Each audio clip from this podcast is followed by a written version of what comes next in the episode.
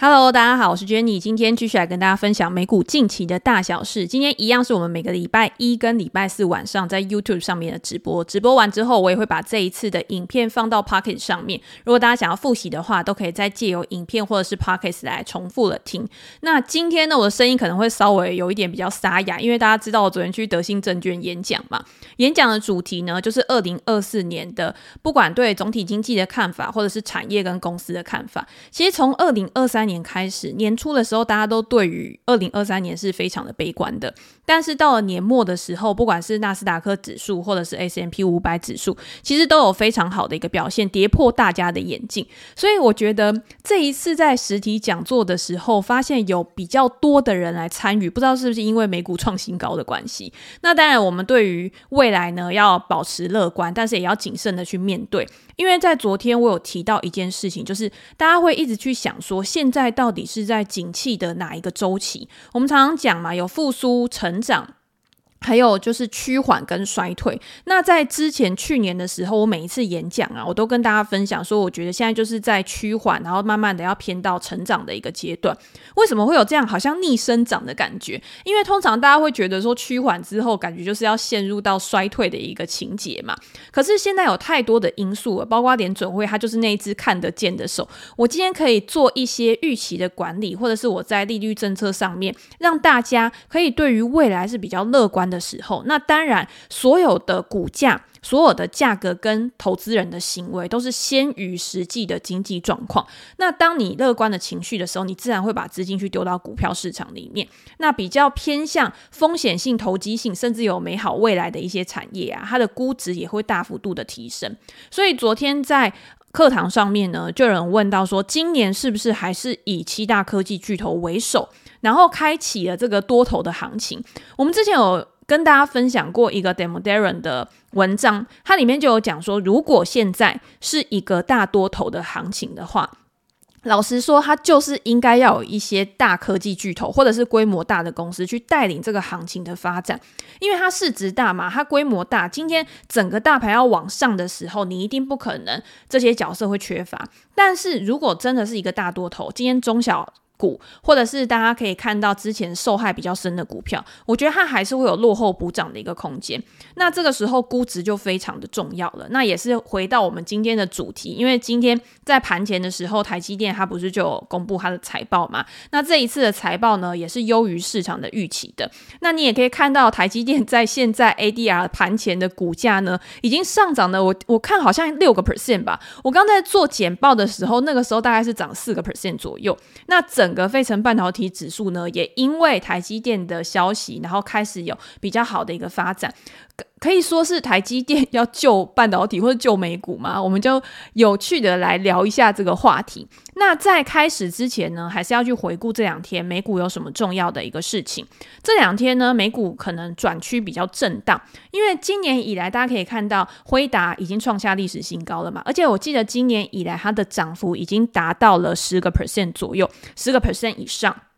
AMD 这家公司呢，也因为在 CES 展之后，或者是它。市场分析师对于 AMD 未来在 AI 业务上面的动能，感觉好像越来越乐观了，所以它也开始有补涨，甚至是表现优于其他的公司的一个情况。这几天呢，美股转为震荡，大家需要因为几天的一个表现不佳，然后就开始去担心，开始去后就是把自己的资金去撤回嘛。今天我们自己在群组里面也有讨论，大家就会想说，我什么时候开始做获利了结这件事情？我觉得大家一定要记得，不要因为涨太多而去卖出手上的股票，你一定要有凭有据。今天你在投入这家公司的时时候，你的目标是什么？而且，即便它创下新高，那你也不需要马上把股票卖掉。你怎么知道它未来还有没有一长串就是更好的一个前进？所以我自己通常会等讯号，比如说它创下新高之后拉回又跌破前高，或者是它基本面它的结构转变的话，那这样子你才可以慢慢的去调节你自己的一个部位。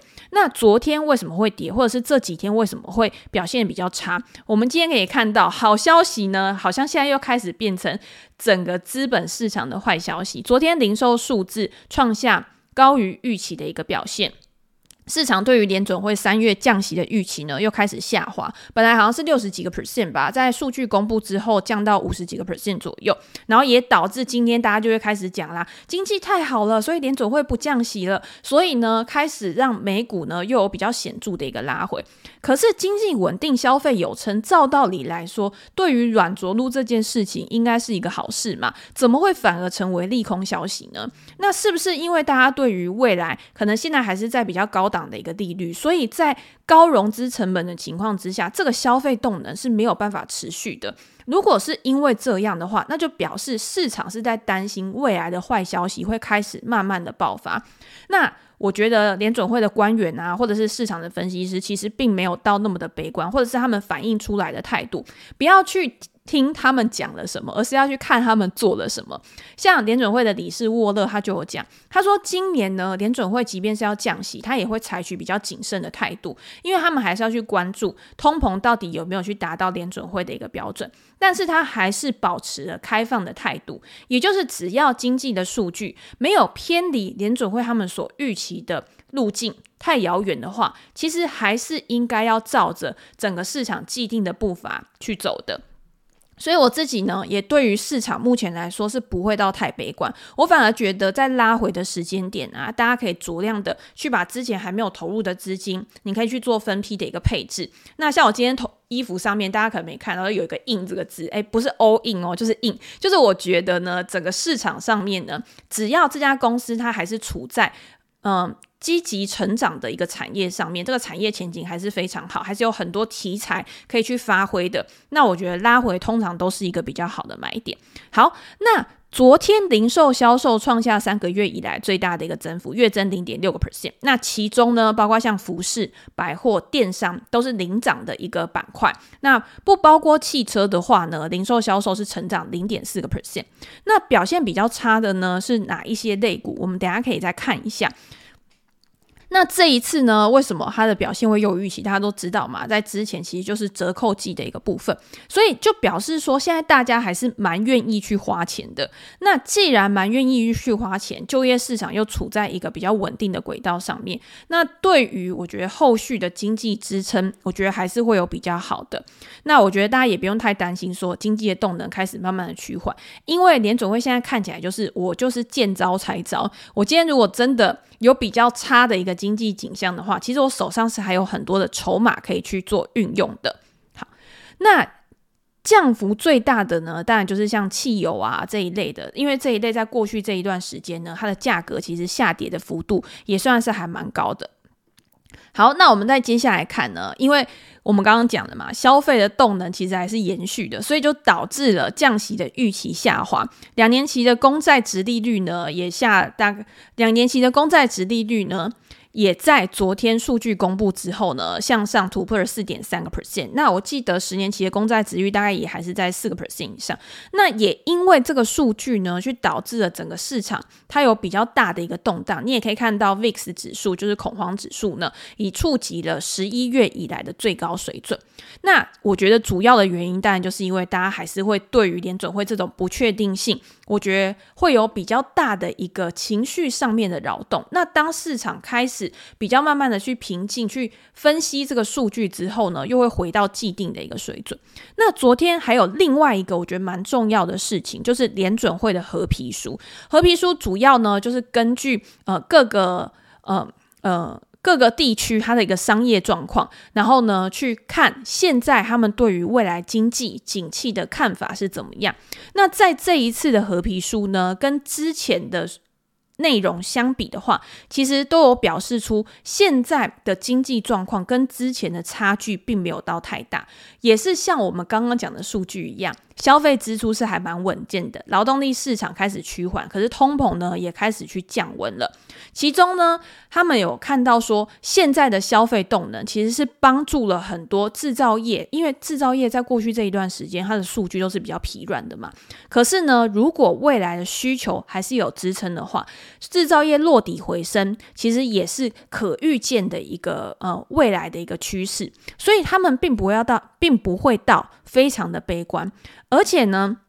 他很多的人他们会认为说，如果未来联准会它真的利率政策开始去做改变，甚至有开始去做降息的话，也会导致经济的情况开始更为的热络。我觉得大家会很担心，就是说，诶，通膨趋缓啊，或者是现在可能很多的零售商因为通膨的关系，可是所得啊或什么之类的，他们很害怕消费者对于价格的敏感度太大。所以呢，他们也开始去冻结他们的成本、他们的价格，去导致说他们在他们呃获利能力上面可能会有所节制。可是往好处想的一点就是，如果今天大家发现说这些零售商他没有继续再去提升它的价格的时候，你今天你本来会想说，诶，他要去提升价格，所以我就保守的去控制我自己的支出嘛。可是当你发现价格已经开始趋于稳定的时候，那这样子你也会比较愿意。去开始去做支出的一个规划，所以我觉得对于企业来说，它是一件好事。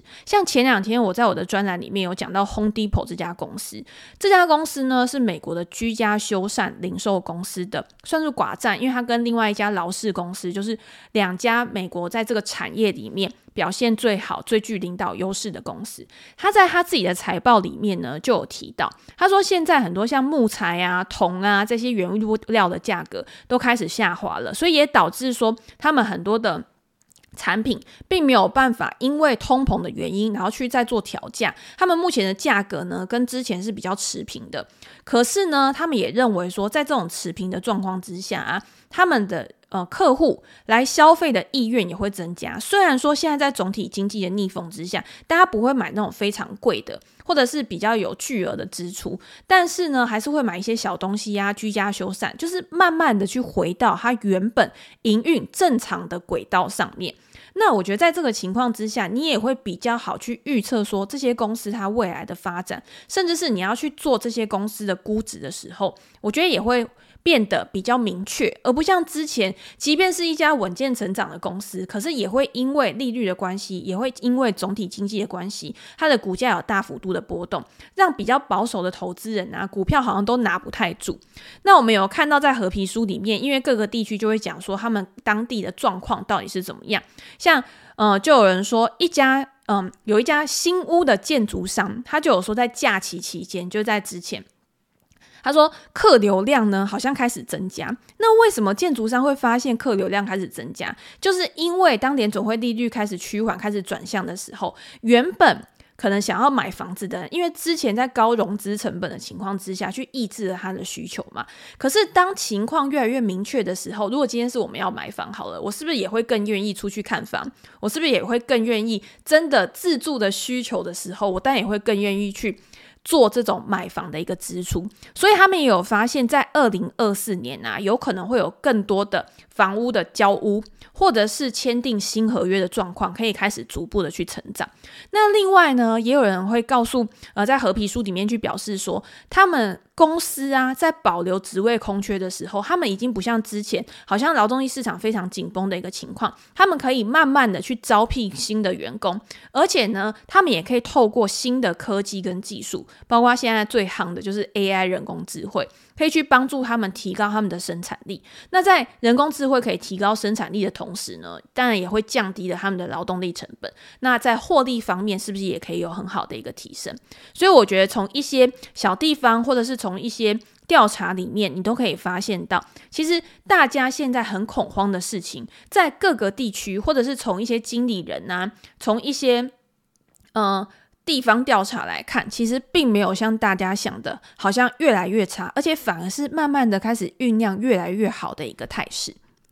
好，那。有一个呢，数据反而是昨天表现的比较不好，就是美国的工业生产月增零点一个 percent，那它年减二点二个 percent 是创下了二零二零年以来的一个低点。那在这一次呢，这个工业生产里面，其实比较有帮助的是汽车产能的提升。在去年年底的时候，因为罢工的事件嘛，所以导致了这个汽车的产能，大家都很担心。除了这个担心产能以外呢，也会担心说，在他们帮员工加薪之后，会不会导致汽车的售价开始去上涨，但是昨天我也有提到，其实汽车的售价主要还是在供给跟需求面，也就是说，今天他帮员工加薪了之后，可是如果今天车市比较疲弱，那你也没有办法很好去转嫁你的成本给消费者。我觉得这个是大家要比较关注的一点是，因为最近特斯拉它也是比较负面的消息多嘛，尤其是它在中国啊也开始去做降价，那大家也会担心说是不是因为车市不振的关系，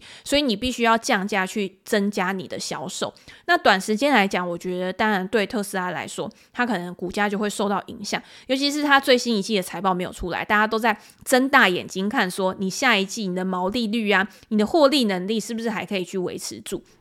所以呢，在这一次，除了可以看到汽车呢，他们在这种罢工开始结束之后，产能有开始回升之外，那其他的制造业呢，它还是处在一个比较疲软的状况，但是我们在之前有讲到，其实像制造业啊，它是需要需求供给它去推升它的动能。我觉得这一块呢，它反而是比较滞后的。可是你要去看的是它有没有落地回升。虽然说它现在还是处在一个比较平缓的机呃现象。但是呢，只要它还没有继续向下破底，或者是有出乎意料的非常糟的一个情况，让整个态势有逆转的一个情况的话，我自己都还是不会到太悲观。大家要去想的是，不要把经济数据啊每一个点看得太重要，因为经济数据就跟我们在看财报的趋势一样。你今天在看一家公司它有没有越来越好的时候，你一定是看它每一季它的营收成长率、它的获利成长率有没有一季比一季还高。那经济其实也是一样，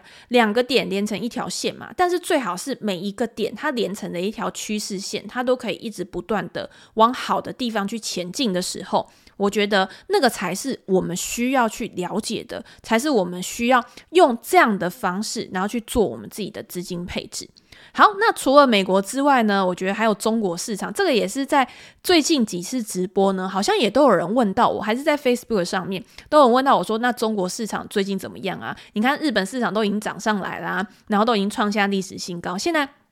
全世界的市场呢，好像中国市场还是比较疲软。那之前比较强势的，比如说像印度的股市啊，最近也是有拉回的一个情况嘛。韩国股市表现也是比较不好。可是中国为什么重要？就是因为它是全国全球第二大的经济体。如果今天它的经济表现得比较疲弱的话，会不会去有一个衍生的效应？就是包括了中国它的需求不振，那对于原物料啊，对于能源啊，是不是也会有需求下滑，导致价格开始有比较大的一个崩跌，所以为什么我们要去关注中国的原因，就是因为它在这个世界呢，还是扮演了非常重要的一个角色。那中国第四季 GDP 公布之后，年成长五点二 percent，其实还是嗯符合官方的一个预期的。那你也可以看到。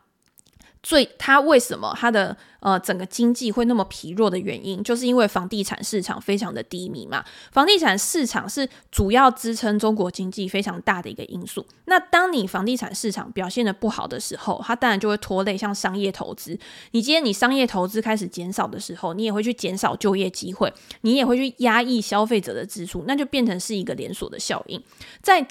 二零二二年呢，它你可以看到房价是出现了二零一五年以来最大的跌幅。那包括像建筑啊、装修的支出啊这些，也比前一年下跌的快要十个 percent。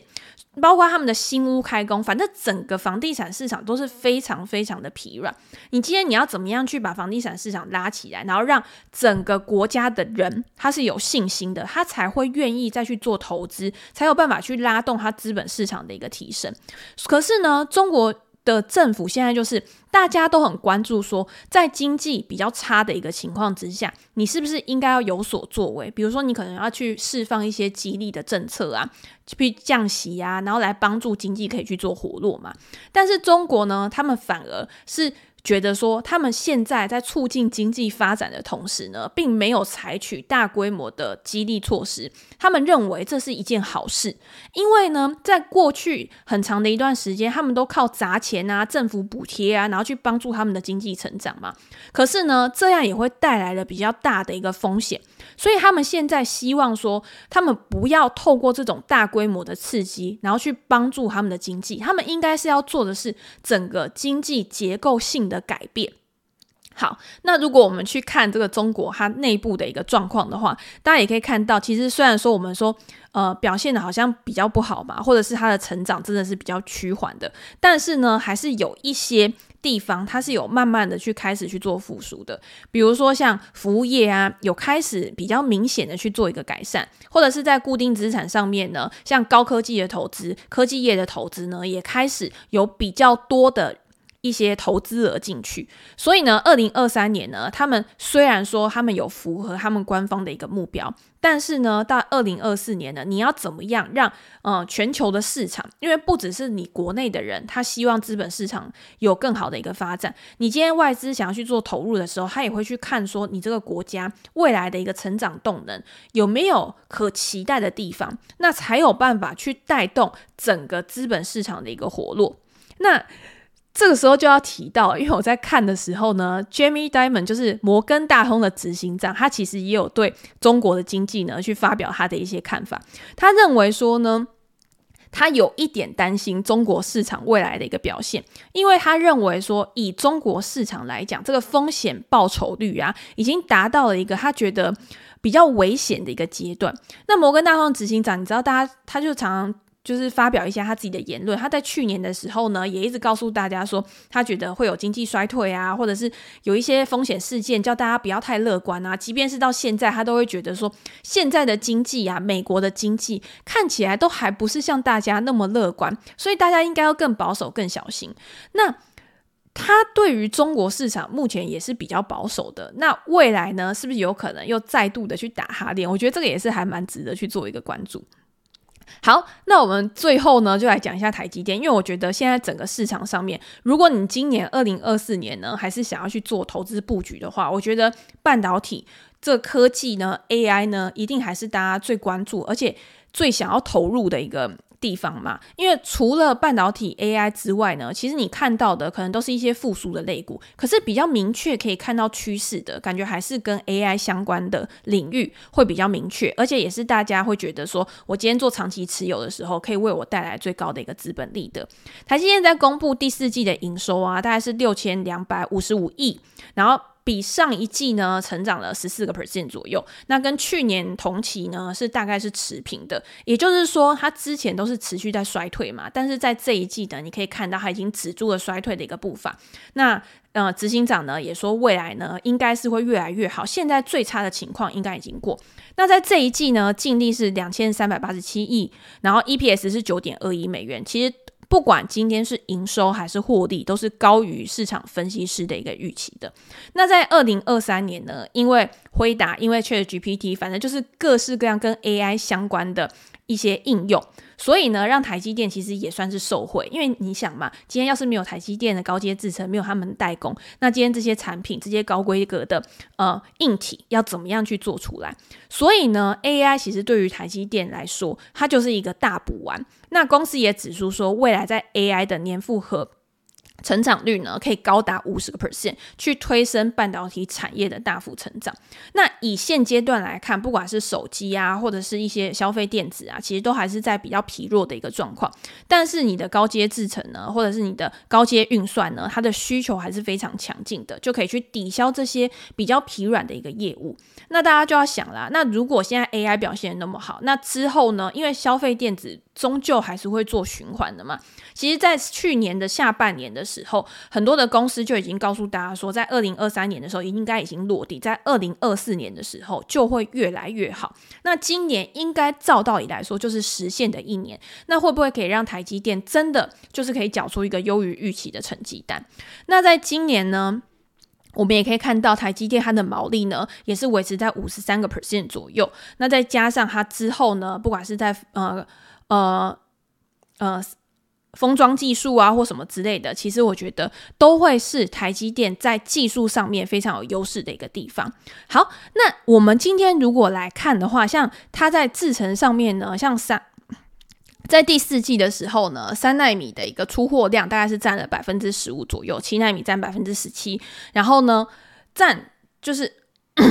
所以呢，三奈米它制成呢，在下半年的时候，在去年下半年的时候就开始进入量产阶段嘛。那受惠于手机呢，跟呃高阶运算的一个贡献，其实今年他会说它的营收贡献会比去年还要成长的更多。那整体的营收比重呢，也会拉高到两位数以上。那如果你以应用来看呢，像高效能运算，或者是像呃，智慧型手机在这一季呢，其实也都比之前呢还要有更好的一个表现，所以这个也是魏哲家他为什么会说，